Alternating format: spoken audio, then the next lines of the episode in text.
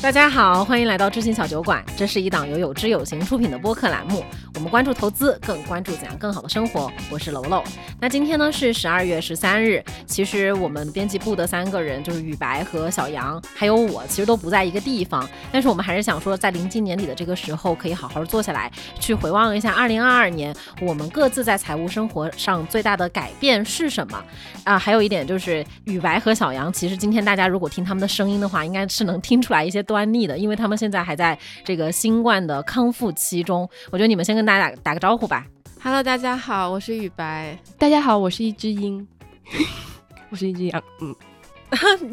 因为一只羊这个梗在小羊阳了之后被大家玩的很快乐，所以他现在就希望自己赶紧转移，就变成了一只鹰。所以今天的嘉宾就是我们的雨白和一只鹰同学。那今天我们聊的就是财务生活上最大的改变是什么嘛？我们就是可以来简单的先去总结一下，我们如果用一个关键词来形容自己这一年的财务生活会是什么？然后也请如果听众朋友们有什么想要分享的话，也可以跟我们分享，就是一个关键词总结自己的财务生活。这一年的话，呃，小杨和雨白，你们谁先说？我觉得对于我来说，今年的一个关键词应该是接受波动。就不仅是投资上面，的确是今年波动还蛮多的嘛，而且是实实在在的去经历了。呃，消费上面也有这么一个过程。我觉得就在消费上面也接受自己的状态是会有起起伏伏的这样的波动的。所以我觉得接受波动对于我来说还蛮能准确的形容今年的投资和消费这上面的财务生活的。我的关键词其实我选了一个英文词，叫做 financial peace。我觉得直译来说应该算是财务安心吧。虽然说这一年市场波动非常大，包括我个人的账户，大家懂的都懂，就是该跌的也都跌得非常惨。但是我觉得整体上这一年下来，自己在投资上、理财上、消费上，并没有说过于的焦虑，或者是花太多的心思想要追求某些确定性的结果。我觉得这也是没有的。自己反而是到了一种相对来说比较财务安心的状态，就是可以把更多的时间和精力放在自己的工作上、事业上以及陪伴家人上。因为我相信大部分人和我一样，这一年自己最多的精力可能就是放在工作上、家人上、健康上这些事情上。嗯，所以我觉得用“财务安心”这个词来形容我过去的一年，也是蛮恰如其分的。那罗罗呢？我看到这个问题的时候，真的卡了很久。因为我想了，就是想了三个方面吧。第一个其实是这一年多以来，是我和金钱重新去建立一个关系的时候。因为之前，嗯，我自己不管我自己的钱嘛，但是这个关系看起来就非常的纠葛。那同时，另外一个呢，我也觉得说自己对金钱或者说对投资的理解越来越多了，对金钱的掌控也越来越多了，好像又是一个很收获了一些掌控感的一年。但感觉总体上来说，我最后选了一个词叫做平淡无奇。就也没有说什么，嗯，经历什么大风大浪，投资上和大家一样在涨涨跌跌，消费上和小杨一样在起起伏伏。为什么选平淡无奇呢？是因为，嗯，我觉得可能日后还会有一段时间是这个样子的，它就这个这个状态可能就是我目前的一个日常现状吧。比起未来可能会发生的一夜暴富来讲，现在确实有点平淡无奇。对。期待着一夜暴富，不开玩笑。主要是我会觉得说，我经历的这一些，其实大家可能就比如说我们公司的前辈在投资上可能已经都经历过了。然后我们的消费什么的，就是我和小杨在消费上的找自己，雨白也都是在看在眼里的。所以就是对，就是这一些课慢慢上完了之后，就会现在在年底就会觉得说还挺平淡的，或者说可以说挺平静的。没有什么特别大的遗憾啊，也没有什么特别想起来令人欢欣雀跃的事情。就是刚才楼楼说他和小杨这过去这一年在找自己，但是我脑海中浮现了一个画面，就是楼楼家的那只小狗钱钱，然后转着圈在想去咬自己的尾巴，一直在转圈的那种感觉。就是作为一个人类，我就会站在旁边 看他们疯狂的转圈圈，想他们到底在图啥。因为我自己都是感谢有知有行啊！我现在捡到了一只被人丢掉的小狗嘛。然后在取名字的时候，我竟然把它取名叫了小狗钱钱。结果现在小狗钱钱几乎是可以说是我们公司的私狗。对，就是我们公司新晋吉祥物，每周都会去上班。对对对，因为小狗钱钱也是一本很有名的这个理财的启蒙书，相信大家也可能也都听过。对，我们在我们的投资新手广播剧《佳明与思雨》中还着重推荐过哟。如果大家还没有听过的话，可以去听一下。哇，这个带货带的好自然啊！好，那我们回到刚刚，只是用一个简单的词去非常概括性的总结了一下自己这二零二二年的财务生活是什么样子的。我觉得这一次我们可以呃细分成两个部分来去具体聊一聊。第一部分呢，就是。在投资方面，我们在这一年里面有没有受到一些什么冲击，或者是收获了什么东西？另外，第二个方面就是在消费方面，我们又有什么样子的改变？我们可以先简单聊一聊投资这方面吧。就第一个问题是，嗯，因为今年市场还是经历了大幅波动的嘛。你现在回想起来啊，你自己在这个市场里面比较印象深刻的是哪一次？对我来说的话，我觉得第一个想起的是四月份的时候的那一次大跌。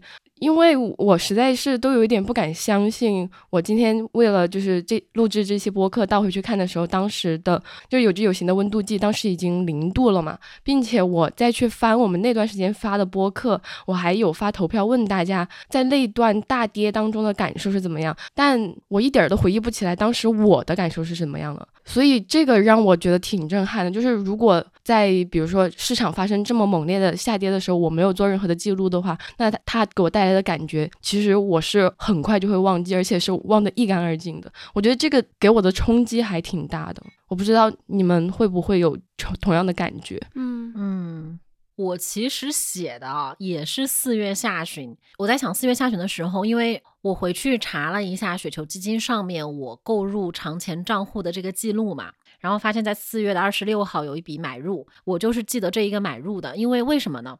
这个买入当时是我在激动的心情之下动用了我所有的活钱投进去的，因为就是三四月份有段时间，我记得我们公司的人也每天都在看盘啊，可以小小的提到一个，就是我们不是有群嘛，然后我们有个群是专门的看盘群，然后那段时间这个看盘群里面就非常的活跃，然后到了四月下旬的时候，突然就有一个新闻说 A 股三千点保卫战又打响。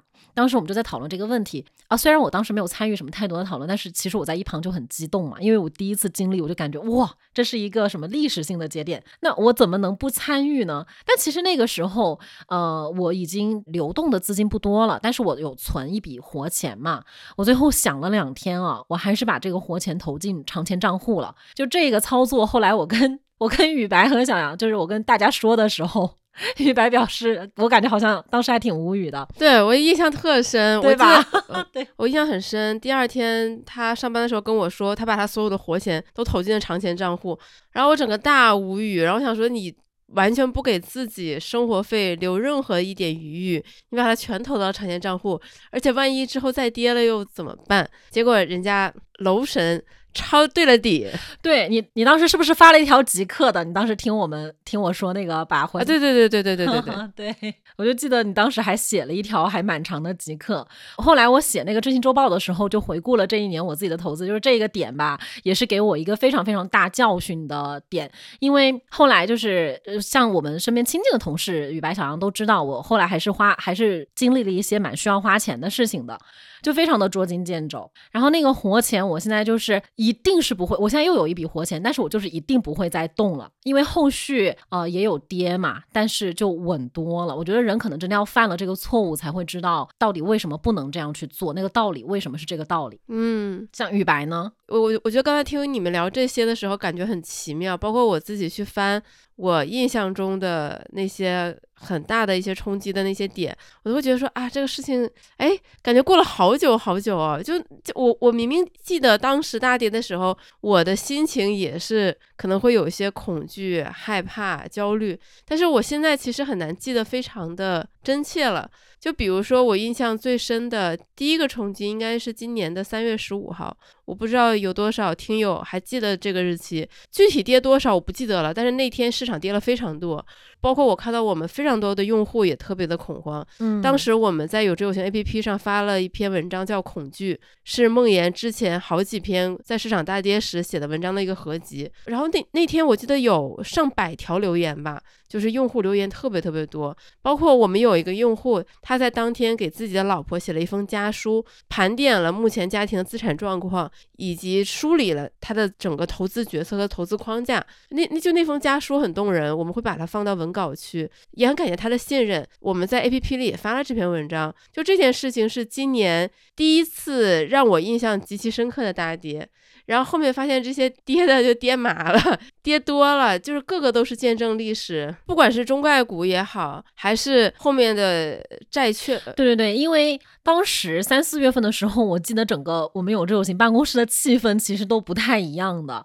我们面对大家的很多问询，然后那个时候的市场情绪，然后包括我们自己每天会看嘛，那个时候讨论度都非常高。我们也做了，就是像你说的，发了很多文章。但是三四月份往后到今年下半年，那个氛围又不一样，我就感觉已经听不到声音了。哎，对，这个也很有趣。其实我觉得还有一些可以跟大家分享的。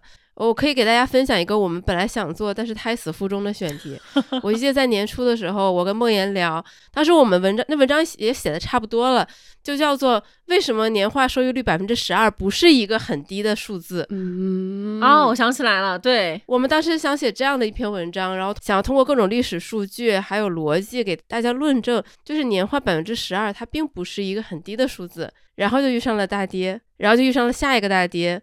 很多跌一直都没有发出来，对，然后就发现说，哎，大家很快就接受了年化百分之十二是个非常高的数字，我们已经不需要论证了，就是这个市场变化太快，已就是已经轮不到我们跟大家说这个数字还还挺不错的了。你在想，今年真的发生了很多很多事情，三四月份的村镇银行暴雷，互联网中概股的暴跌，再到后面的债券暴雷。债券基金暴跌，然后银行理财暴跌，等等等等等等等等，就今年在投资上、理财上就大量冲击我们的事情。对，就之前我也是，我看百分之什么八到百分之十，大家还会有点说。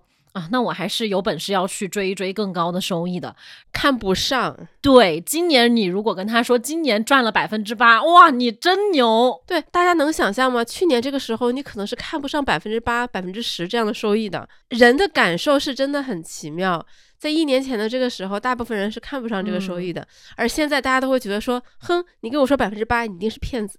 啊，对我们如果没亏，其实就还蛮就是偷着笑了，已经有一点。对，就是现在大家就是已经理性谨慎到说，你给我承诺百分之八，你一定是骗子。我我只要百分之三到百分之四就够了。然后现在骗子就会正中你的下怀，他故意给你制造一个百分之三到百分之四的一个 产品，让你以为很安全。对。总体来说的话，今年市场大家能够就是平稳的过来的话，还是很不容易的。那你们今年有没有比起以往在投资的时候会考虑的更多的东西，或者考虑的新的东西啊？就比如说之前可能投资就是，也就是说想赚钱，但今年在考虑投资的时候就会想的更全面一点，嗯，更脚踏实地一点。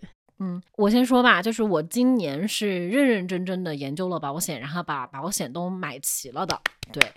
这个是我之前肯定是不会把它纳入到投资范围内来来考虑的事情，但是就是因为四笔钱这样的一个概念嘛，让我意识到说保险它其实对于投它和投资是一体的，因为它能够帮你兜底。就是你在出问题的时候，你是不需要动用你那些长期的钱，然后拿出来应急，而那个时候它可能会影响你的收益。所以这个是我觉得这一年长大的地方。就虽然说我和罗罗是同龄人嘛，但是罗罗他 可以投资的本金会比我多一些。我我会发现就是这个钱不一样。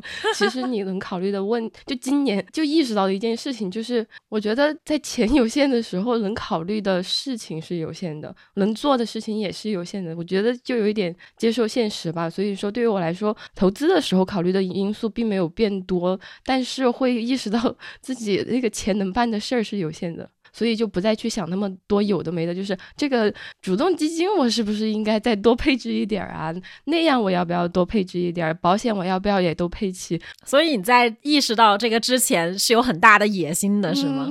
第一是野心，第二是我觉得还是有一点焦虑吧。因为在我们公司这种环境下，然后我是最穷的人，然后然后就发现用钱可以做的事情很多，但是我能够做的还挺少的，呃，就会有一点焦虑这样。但是我觉得今年就不再去想那些有的没的了，就在钱有限的情况下，为自己做合理的考虑就好。嗯嗯，雨白呢？嗯，我我觉得其实。很多年纪偏长一点的听众可能会和我比较相似。今年的这个经济环境，再加上也到了这个比较夹心层的这种中年的这种年龄，就是你要考虑的事情就会变得更多，你要准备的预防意外的钱也会变得多。其实今年我们知道，就是雨白在就是家庭方面，对，当然我们家也没有到那种非常可怕的地步，只是说，比如说我爸爸做比较大的手术，爷爷去世，还有就是我的家庭宠物成员去世等等等等，你会意识到活钱是真的非常非常重要。我相信在今年很多人都像我一样意识到了活钱的重要性，给自己留足足够多的这种应急准备金。所以今年开始，我确实是很有意识的把这一部分钱给留足。就最起码能保证自己，如果啊，如果啊不工作半年还能生活得下去的钱。哎，其实像你之前活钱也是按照比较低的限度在留的，是吗？对，而且我我不知道有没有人跟我一样，尤其是刚毕业的。我我觉得二十几岁的时候真的不会给自己留很多活钱，就是一人吃饱全家不饿的那种乐观的状态。当你没有压力的时候，你就是存不下任何钱来。嗯，而且即便不是说一人吃饱全家不饿，可能你要去呃给自己花钱，即便是像这样子的人生阶段里面去做投资，我觉得相对来说在钱的分配上面也都是会比较激进的。以我本人来说，就会有点看不太上说我要留活钱这个事儿。嗯。对，你想说啊，我我我手里有一万块钱，我我去投，万一它两三年之后变成两万，这不更好吗？但现在就会觉得说现金流是特别特别重要的。对对，那我们正好可以聊一聊，说今年投资上面你们最大的收获，或者说是最有意思的发现是什么呢？就是我觉得我最大的收获和我刚刚说的那一点还蛮有关系的，就是这个钱有限的情况下，其实它也会带来一定的好处。就比如说能够避很多坑，就是楼楼前面也有提到说他有在有句有新 app 里面跟我们分享他的经历嘛，有一篇文章，然后就说他踩过的这些坑。然后我读的时候，我在想，为什么我没有遇到这样的困扰？然后当时雨白在旁边就补刀说：“他说因为你穷啊。”天哪！突然，然后呢？哎，听众朋友们，我平时不是这样的人，我很温柔。今天就是我和小杨合力把雨白的身份做坏。那我觉得就是一针见血嘛，指出了我在那。我其实当时我会有一点洋洋得意，在想说啊，是不是因为我这个人的个性就很适合投资呢？就是按照纪律，对不对？但后来一想，是因为有客观的限制在这里。呃，然后还有另外一个，就是我会觉得，虽然我现在好像是因为钱避过了坑，但是我觉得未必是一件好事。就就像楼楼，你真的是拿着真金白银，在这个市场下跌到那种情况下去经历过了。你以后就知道可以避开这个，但我以后到你的那个情况，我未必能够避得开这个坑，因为我真的没有亲身的去体验过，就觉得只是暂时的避了坑而已。但是像你说，呃，我那个状态其实也是有一点，可能有一点本金，然后又比较初生牛犊不怕，但它背后也有一层可能是焦虑，就是你想什么样都去试一下，然后你也想要去赚到更多的钱，就这个对我来说就是就是算是上了一堂课吧。但其实我今年最大的发现哈，相反不是像那篇周报里面写的那一些，而是在严格的意义上，我发现其实我是呃没有什么长钱的。我其实可以跟大家分享一下我的现状，就是我。现在现状基本上是满仓嘛，除了一笔活钱，基本上钱都是在这个基金里的。然后到了今年这样的一个年底的时候，我再去想说，哦，那往后我展望一下未来的两三年，我是不是有可能换城市？我是不是有可能就是像雨白说的，最差的情况我是休息个半年，或者说我是不是可能需要去给自己添置一些大件的物品？就这些东西都会让我感觉到，其实我未来生活中的可能性是非常多的。那这个可能性是非常多的时候，就是无法严格的去规划我在未来的什么三五年之内要不要用到那一些钱。当我无法确定那些钱是不是三五年之内的必须的时候，实际上我是无法严格的区分我有多少长钱，然后我能够把现在多少百分之多少的钱放进这个长钱账户的。所以我现在其实在整个投资上面的思路有个非常大的转换，就是我就当做我那笔投资就像是给自己做的一个养老储蓄一样。那我每一年，我每个月可能就是会固定的花一笔钱进去养老储蓄，我不会去想说这一笔钱我大概是什么两三年、三五年，我不纠结这一些了，而我就想好了这一笔钱可能是更长远的，二三十年之后的，等我到了六七十岁的时候再来看的东西，所以反而让我把那个视角拉得更长了。因为三五年的话，我真的会纠结的。三五年之后，像我像我们 年轻都市单身女性，三五年之内可能发生的事情会很很不一样嘛。这是我今年的发现。我反而之前，其实之前我是会有一些焦虑的。哦，这些钱我以后要用啊，怎么办啊？但是我转化了一下思路之后，反而就没有那么焦虑了。可能之后往里面投的钱也都不会那么激进，那么多。就就其实听刚楼楼刚刚这么介绍，我会觉得就长钱就还挺反直觉的。就是我们居然是先从最长的长钱开始开始考虑，会更容易一些。按照我觉得才开始的投资时的想法的话，你很快就可以找出你，比如说近几年不用的钱啊。但没想到说，其实如果是朝着一个比如说二三十年不用的钱这个目标来留这一笔长钱，反而是更容易做到的耶。对，其实有一笔长钱，我后来是会感觉它其实是一个蛮高的要求的，要你的生活和你未来的规划相对来说，你的确定性要比较强一点点，这样才能够算得出来说，我现在比如说有一笔钱，百分之多少是长钱，因为我是排除法嘛，比如说我未来可能我明年有个结婚的打算，然后有购房购车的需求，或者说我要养育一个孩子，这些都是可计划的，然后可计划的就是可以测算的，那一旦可以测算了，那长钱三五年的长钱就是可。可以去很好的摘出来的，但其实因为我的未来的生活中的确定性是非常少的，我也不知道会发生什么，所以我没有这样的测算的能力，所以我只能说，哎，我只能就少一点点的，当做三二三十年这样的期限去投进给我自己养老的储蓄账户里面，我是这样的思路。但是你很确定你会变老？对对对对对，反而反而就会让我觉得，哦，我更清晰一点了。这样的话，我也不会有那么多的饥渴，觉得说我要有更多的长钱，我要尽可能的把这些长钱都投进来，就没有。就是每每每个月就稳稳的把钱放进去这样子，当然如果市场温度太高的时候，可能就就不放了，但这也是少数情况嘛。我希望它赶紧发生，八十度九十度。那那我说我说了这么多，那那雨白呢？呃，我我觉得今年收获还挺多的，尤其是在投资上，今年确实是见证了非常多的历史。嗯，包括我们小酒馆其实也做了非常多期节目来聊这些事情嘛。你你就会意识到，历史它每一次出现的事情，它都是不一样的，因为不一样，所以它才引起大家极度的恐慌，它才会出现这些机会或者是这些波动。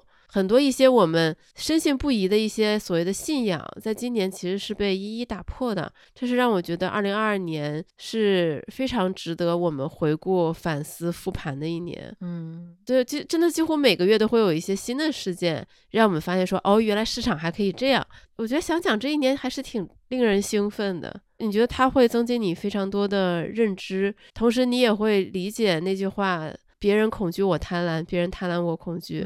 到了今年九十月份，你说破了天，也没有人愿意投。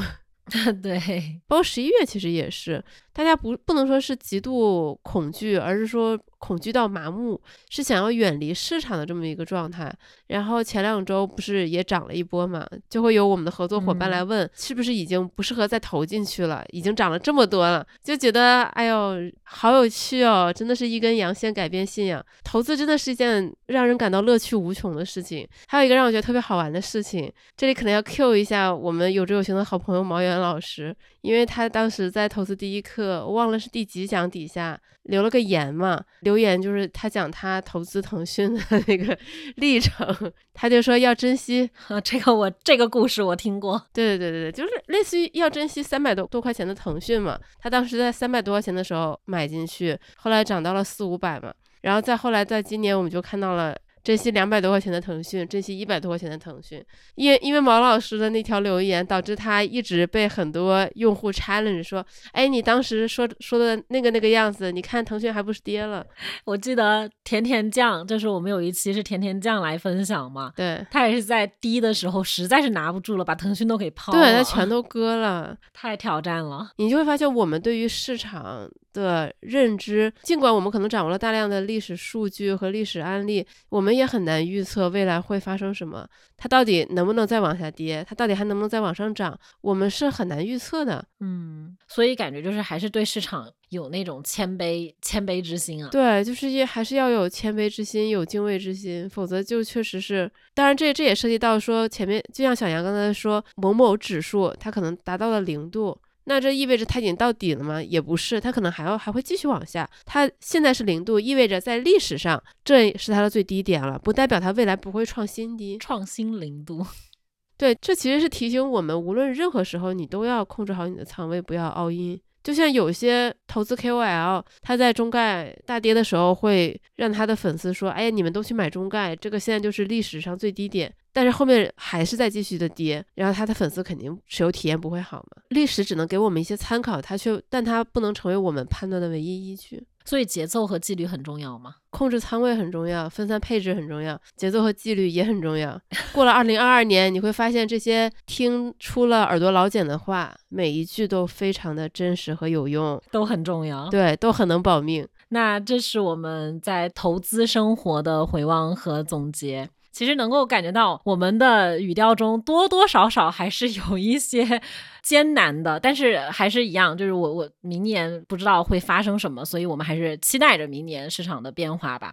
那我们再聊一下，呃，财务生活的第二趴，就是消费观，大家会有什么样的改变？嗯，哎，我这边的话，我觉得就是总体上没有什么增量，或者是说 减量或消费降级啊什么的，但是会有一个细小的差别，就是我的生活最大的一个变化，今年以来是我妹妹搬来北京和我一起住了嘛。所以，我周末就是在他不加班的时候，我就是会有那种家长心态，就会想着说要带孩子出去吃点好吃的。然后也因此呢，我就觉得。就是周末聚餐的，就带他出去吃饭的这个开销就是有所上升。与此同时，我自己出去就没有什么机会出去喝酒了嘛，所以说就要喝酒的这个开销直线下滑。这样，呃，然后但是我觉得就是喝酒这个开销下滑还有一个很重要的原因，我觉得是有一段时间特别喜欢去喝酒，那段时间是觉得我会给自己特别多的压力吧。而当我妹来了之后，我会觉得有人陪伴之后。某种程度上也能缓解压力，就是通过倾诉的方式，这个外部压力消失了，你也没必要再去喝酒了。这样，我觉得这一点对我来说是蛮重大的一个改变吧。我这一年感觉主要还是健身上支出上升了很多。然后与此同时，就是租房的这个支出大幅度的下降。熟悉我的听众可能都知道，今年我其实减肥减得很努力，瘦了二十斤啊！对对对，高峰的时候应该瘦了二十斤，冬天好像又胖了一点点。就是在健身上确实花了也不少钱，因为要泡健身房嘛，呃，希望能够减低一下体脂率。然后在租房上，因为我搬到了胡同里边，然后房租非常非常的低，房间非常非常的小。然后也因为住的地方变小，物品断舍离了很多。然后每次想买新的东西的时候，都会告诉自己说：“哎，家里没地儿放。”对，确实很省钱。而且另外一个很好的副作用，就是因为我住在胡同里，其实打车是非常不方便的，而且又是二环内，本来也不好叫车。然后我又爱上了骑共享单车，所以我每个月的交通费是断崖式下跌的。有的时候一个月的话，可能不超过一百块钱。牛啊！就就是我觉得我现在完全生活在了就是外国人刻板印象中的老北京嘛，呃，我我我觉得刚才小杨说的一点是对的，其实有的时候你生活状态的改变，它是能够很快速直接影响你的消费习惯的。就比如说，我觉得我现在这个生活状态，我不需要花很多钱，我也可以很快乐。我平时逛逛五道营，逛逛什刹海，逛逛国子监，我就能获得很多能量和快乐，我就不需要去喝酒了。对，这是 A A 互助会博客。您现在收听的是。呃，其实我的就还好，因为今年上升的消费，我统称为是呃强健身心的消费啦。其实无非就是去打网球啊，或者做心理咨询这样一周一个频次的固定消费。但是在今年之前，花钱方面，如果是像这样子的消费，我还是会有点太舍不太舍得的，因为感觉哎，好像花钱了，但是你并没有拿到一个什么实质性的东西在身边，这种钱花起来就往往没有那么干脆。但今年还好，就是转换了一下这个思路，因为你买。那个东西很多是消耗品嘛，但如果你是去强健身心的话，这个钱虽然不会换来，比如说一件衣服穿在你的身上，但它对你的改变实质上会是更大的、更长久的，体现在方方面面的。其实我今年捐了很多衣服，然后卖了很多衣服，什么盘啊、碗啊或者其他东西坏了、碎了，我也都不会再补了，就是够用就行。在物质方面，其实基本上还是越来越去靠近一个极简原则。哦，对，给大家讲一个，就是之前在小酒馆做的三千。块钱省钱挑战里面，里面我就给大家分享了，最后我不是挑战失败嘛，我就去破罐子破摔做了一个头发。像那样做头发的话，可能就要花上千块钱，其实做的还不错啦，所以我把那个理发师也都推给了同事，包括推给了雨白。但等他们开始去那家理发店消费的时候，我已经换了一家店了，就是我从那个比较高大上的理发店换到了一个夫妻小店，剪得还不错，而且价格有便宜了一半以上。后来我就看到雨白去那边做头发，但我已经不在那边了。其实像这方面的消费，今年确实是会有个明显的下降。嗯，我感觉是越来越抠了啊，但其实就感觉嗯，对生活影响不大了。OK，那还有一个问题就是，你们今年有没有花那种钱，是你们平时不太会花的钱，但是你下下决心也花了，并且还觉得蛮值得的一种新的消费体验吧？有没有？小杨老师上，为了这一刻我已经准备了很久了，对吧？这笔钱呢，就是我去拍了写真照，然后就是我把它称为就是美女照片体验，就是这件事情我已经想做很久了，并且那个呃照相馆也是应该。关注了至少有六七年的样子吧，就是他呃可能一成立，然后就开始看，就很想说有那么一套呃很复古的，然后看上去像是穿越过来的这种有钱女人。某一天呢，就是下定决心就去拍了那么一组照片，就拍完感到非常非常的开心吧，并且因此开心。这一期播客下面是不是可以挂你的照片啊？还是不太好意思。好的。但你会觉得这个很值得？我会觉得非常值得。呃，首先就是实现了多年的这么一个心愿嘛。然后第二个是这种拍美女照片的体验是之前都没有有过的。这应该是我第一次为自己花钱去体验这种这么 昂贵的东西。对，嗯，我觉得你这个就算是消耗了一点点银行账户里的钱，但是你给自己充值的是那个心理账户。就是你内心会觉得非常的饱满和有被照顾到的那种满足感吧？你看吧，不愧是楼楼的我的消费导师，我不是你的消费导师，我感觉雨雨白背后那一双眼正在盯着我们。雨白，你你说你先说吧，你有没有什么不符合消费习惯的新消费？没有没有，我就我我只看到两只小狗互相摇尾巴。那你呢？我我我今年说实话没有花太多钱。如果非要说有哪笔消费不符合我平时的消费习惯，我觉得应该是我十一的时候回了趟家吧。嗯，因为因为那个时候就是，如果大家还有印象的话，应该还记得那个时候就是离京其实还比较麻烦，你回京很容易会被弹窗，你会回不来。就这是其实是一个非常不理性的一个决策，但是我会觉得说，疫情三年，我已经快三年没有回家过过年了。啊，我有很久很久没有去见我广州的亲朋好友们，我愿意冒这个险。就我觉得，我觉得如果我我是可以不回去，我有很多很多的理由。但是如果我不做这个事情的话，那我的这个时间也就这么过去了。那可能就要到明年后年再见到大家。而在我的人生中和他们见面的机会本来就是越来越少了，所以我做了这样的一个打引号的消费决策，然后回去见到了很多让我很开心的人。花了也不少钱，然后果然被弹窗了，但我觉得很值得。那回到是那回到狭义上的这个消费决策的话，我觉得应该是我搬家的时候找了那种就是帮你打包的那种师傅。就是如果换做以前的我，我会很羞耻选这种服务，感觉是会被爸妈教育。就是你怎么这么乱花钱啊？明明自己就可以打包箱子，你还找人给你打包，就会有一种很罪恶感的感觉。但是因为因为我书也很多，东西也很多，我实在是不想打包了，就找了这么一个师傅，就等于多加了几百块钱吧。然后发现说真的不一样，专业的人就是专业的人。比如说我拿起一件衣服，或者拿起一本书，我我首先会想一下，哎，我什么时候买的？我当时为什么会买它？我刚拿到手里的时候，我的心情是怎么样？哎，这个我还要不要留着？那这个如果放到新家放哪儿呢？哎，我放哪个箱子呢？它跟谁谁谁放在一起会比较好？就是我会有很长的这个决策流程。人家专业的那个大叔，人家是那种超强力吸尘器式的这个打包方式。就指着一个柜子说：“这上面东西能搬不搬？”呃，我说搬，哗哗哗哗哗哗哗哗，全都给我扫到箱子里啊！当当然不是那种粗暴的扫到箱子里，他是以一种我反应不过来的速度，瞬间就把东西全都打包到箱子里了。然后后来我发现，他把我本来想要扔掉的一些东西也给我打包了。因为因为我根本来不及拦着他，只要我不盯着他，他就能把整个房间所有的东西全都给我塞到箱子里面去。就人家不到一个小时就完成了我以前可能需要花八个小时，甚至是要花两天时间去做的事。我种草了，然后让我开始尊重这个事。我跟你讲，你体验一下，amazing。就是我我以前是属于那种要连夜打包、腰酸背痛的那种，但是这一次就整个人神清气爽。没有想到这期播客最后还是我被种草，每次聊一些消费的。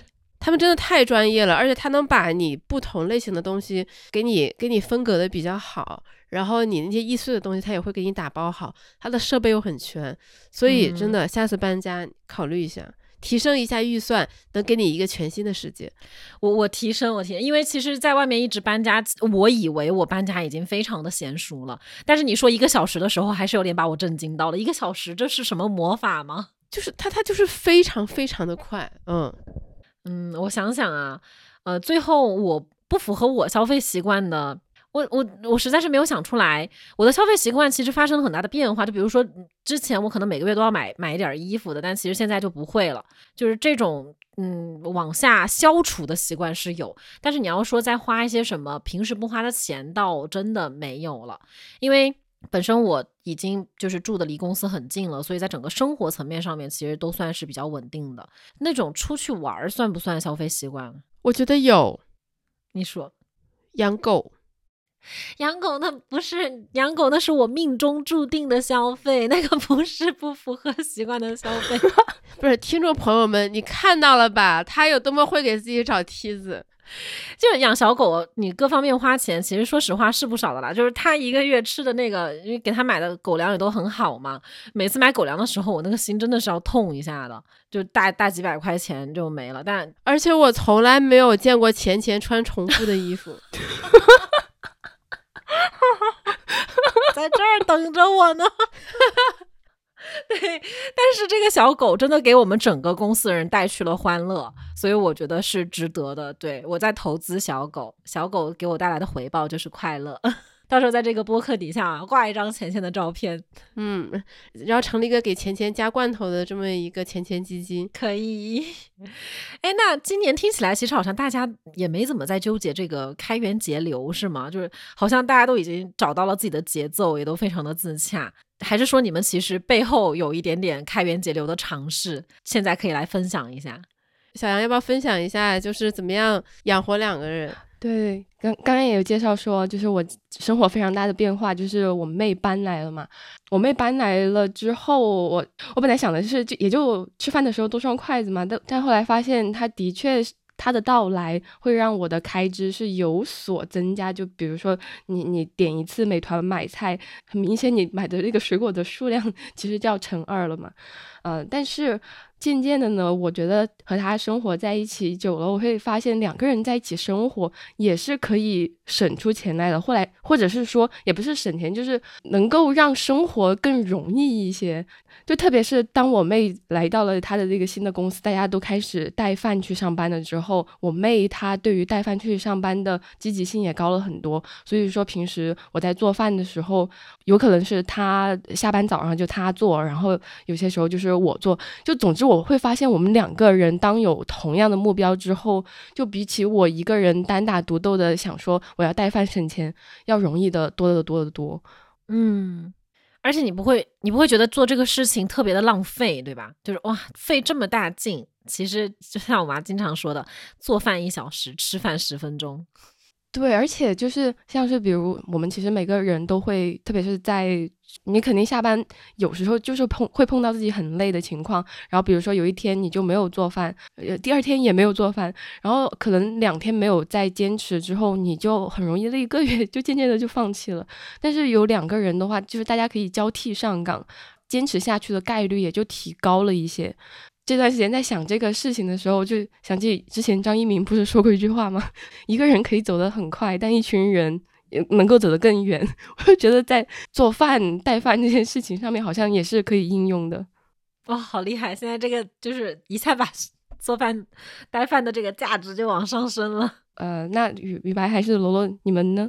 我我先说吧，就是我有一个就是自己默默在尝试，但是还没有跟你们分享的事情，就是我成功的记账了。这个记账不是说我直接看微信的开支记录，或者是支付宝或者银行卡的那种记录给你自动结算的，是我真的在手机的备忘录里面一笔一笔的分类记账，然后记出了大概以月为周期的这样的一个数据吧。为什么我说这一次是成功记账呢？就是因为。我这一次记账的内耗特别小，我发现了自己为什么以前记账总是失败，因为记账的时候，你想着晚上你要去算那个钱嘛，所以你在有时候花钱的时候都很有心理压力，你就担心哇，今天晚上再记个账会不会那个数字特别大，然后到了晚上你真的记账的时候，你就会开始批评自己。这个钱就不应该花，哎呀，那里你也可以省一点的。然后哇，今天你怎么花了这么多钱？就老会有这样的声音在心里，所以记账之前对于我来说是一件特别特别痛苦的事情。我也不太说理解哦，大家为什么记这个账好像都都这么轻松？然后这一次我是从呃观念上面先放下了对我的批评，就是我先跟自己说，我说你记账呢就当做是了解自己，你不要去管自己花的多还是花的少，你就先看看你自己能花多少钱。也在记账的时候，不要去批评自己，就是在这样的一个觉察之下吧，就算是比较顺畅的完成了记账。其实你要说记账这个事情对开源节流有什么直接的帮助吗？我觉得是没有的。但是它有一个很大的作用，是当我自自己知道自己要花了多少钱之后，我会特别的安心，觉得说，哦，那我现在的工作能力是可以 cover 我这个日常的消费的。啊，我之后的生活水平要维持现状的话，需要多大的成本，以及反而会觉得说，嗯，我更想赚钱了，就大概是这样子。这个算是我今年的一个小小的在行为上的突破吧，嗯。为你鼓掌，鼓掌。嘿，所以最后就是，哎，节流可能现阶段对你来说，我觉得我就是更想去开源。对，那像雨白呢？我我今年其实最得意的一个省钱步骤就是搬到了现在的住的地方，然后省下了一大笔房租，就起码比我的预算应该算是省了三四千块钱吧每个月。嗯，这一年下来的话，然后然后我就意识到，哪怕在省钱这个事情上，也应该抓大放小。因为平时在生活中，其实我们很容易纠结，比如说你在淘宝上买个东西，它到底免不免运费，然后纠结一顿外卖它是二十多还是三十多，我们常常会纠结这些小的事情是多花了几块还是少花了几块。但其实省钱，如果你真的有省钱这个愿望的话，它其实就应该从你每个月开销的最大头开始砍。那最大的头，我觉得对大部分都市青年来说就是房租。如果你房租能省百分之十、百分之二十，你吃吃喝喝，其实你也都花不了多少钱。你甚至可以之后就不用去太 care 那些钱，因为你房租已经帮你省下出来很充裕的一个缓冲地带了。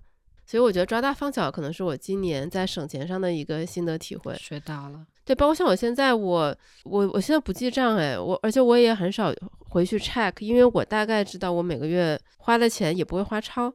嗯，就是大概这么的一个状态。然后另外一个是，我会意识到说，很多时候你控制不了自己花钱，不是你消费习惯有问题，是你的生活状态出了问题。这个我特别认同。对，然后然后我想要分享第二点是，就是很多时候你控制不了自己花钱，不是你没有自制力，也不是你的消费观扭曲，而是你的生活状态出问题。花钱是你的一种代偿，是你。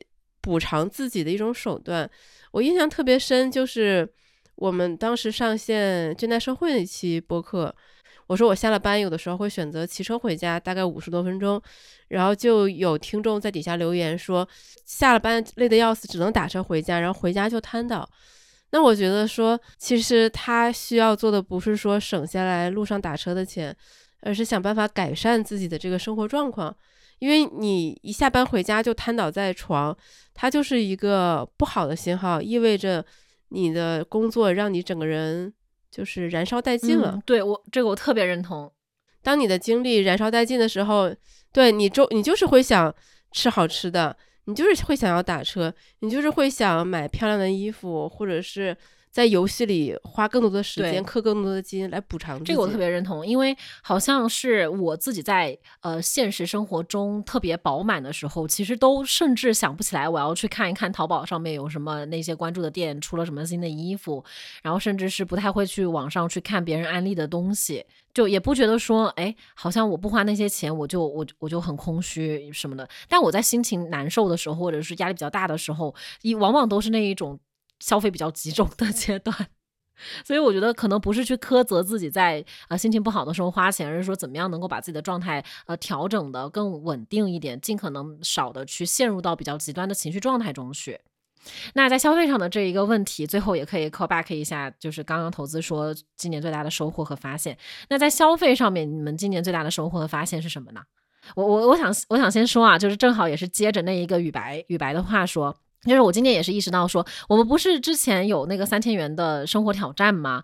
那一个播客以及那个挑战，其实对我改变非常非常大。我之前觉得说省钱，你就是去控制开销就行了。然后我发现说，现在去聊省钱的时候，我想的就是他省的不是那个，他省的不是说你某一笔钱，而是你一定是从内心开始改变的。可能你放下对物质的这一个观念，去舒缓对它的占有欲，省钱是这个内心开始改变的一个附带的结果。就是我觉得它是一个你自己的生活状态，你自己的内心有了一些改变，它顺顺带来的结果，它不能是目标。因为如果把它作为目标的话，说实话，我觉得在这个实现目标目标的过程中，还是会让自己的内心催生非常非常多的怀疑的。就比如说，啊，我为什么要对自己这样子？然后我为什么要省这个钱？难道我赚钱不就是花钱吗？他就会把你带带进一个怪圈，到最后你就是把自己压抑的很厉害之后就反弹，然后又花更多的钱。所以这一次我就会对省钱这个这两个字有了更深刻的认识。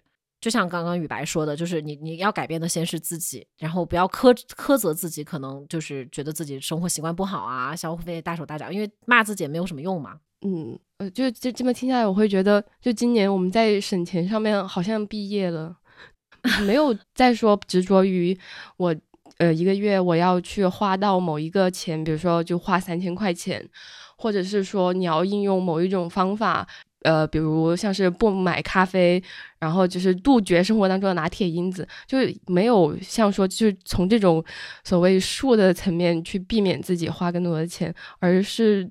慢慢的接受了，说不能够 以省钱为目的去省钱，而是专注于过好自己的生活，好好对待自己，可能才是更重要的事情。我觉得这也算是我今年在消费上面，嗯，最大的收获吧。不知道说自己在省钱上毕业会以后会不会翻车？哎，对，我们先暂时毕业吧。我我其实觉得省钱这一课今年算是上过去了，不知道下一课是什么。那雨白呢？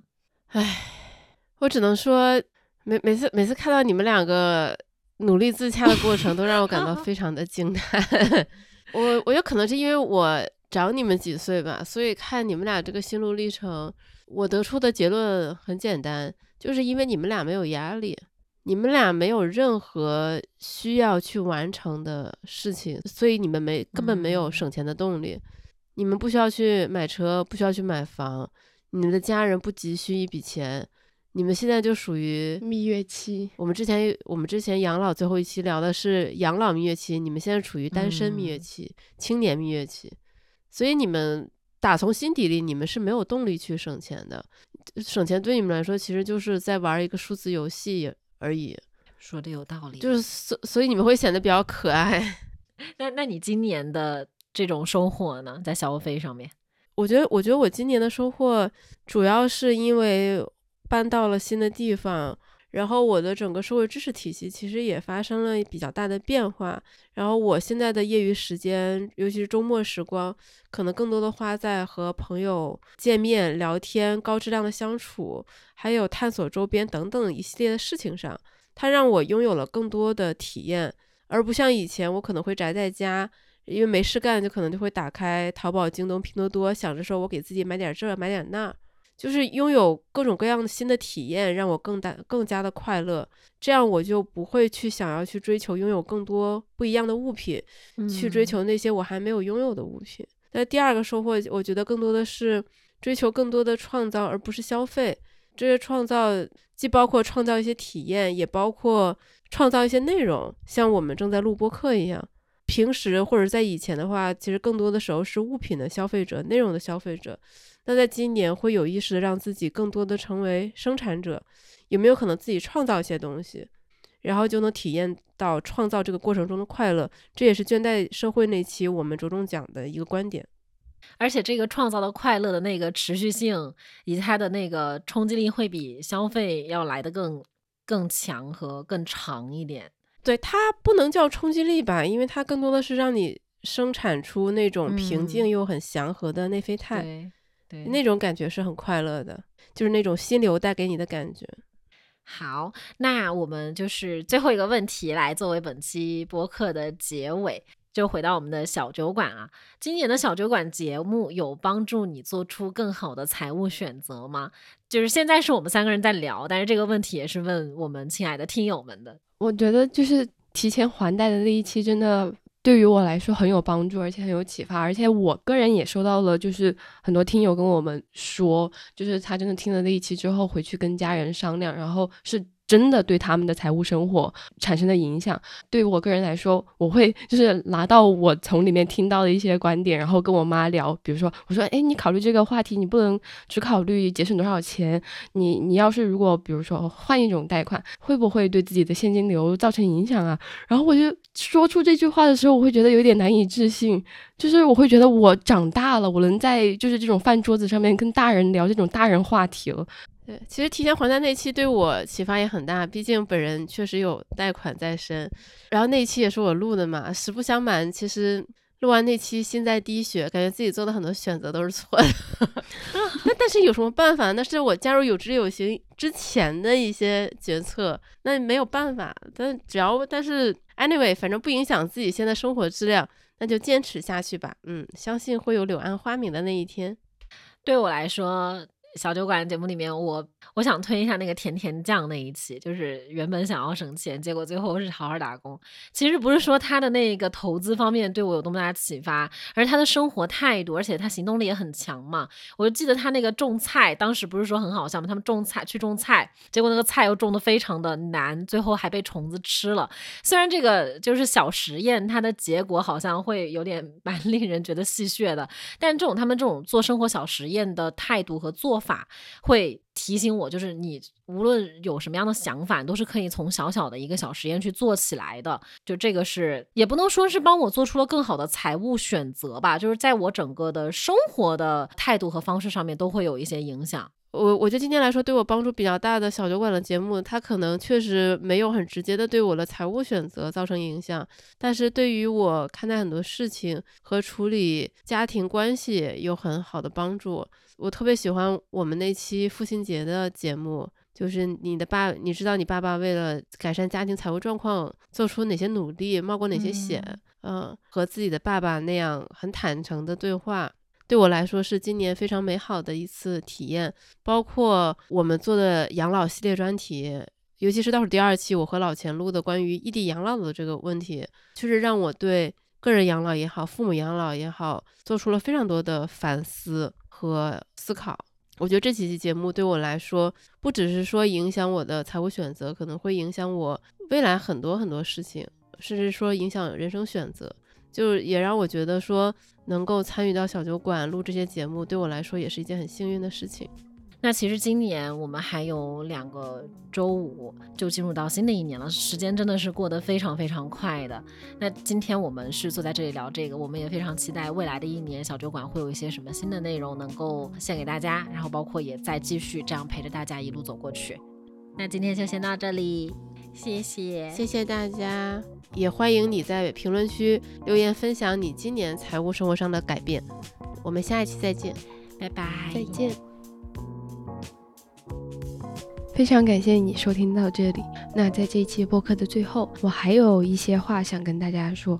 嗯，第一个呢，就是虽然播客里面没有专门的提及，但对于我们来说，今年在投资上还有一个共同的大的变化，那就是持仓里面都新增了长钱账户。这是有知有行团队结合过去这么多年在这个行业当中积累下的经验打造出来的一款让我们非常骄傲的基金投顾产品。那非常欢迎你在播客详情页找到链接去了解和体验一下这款产品。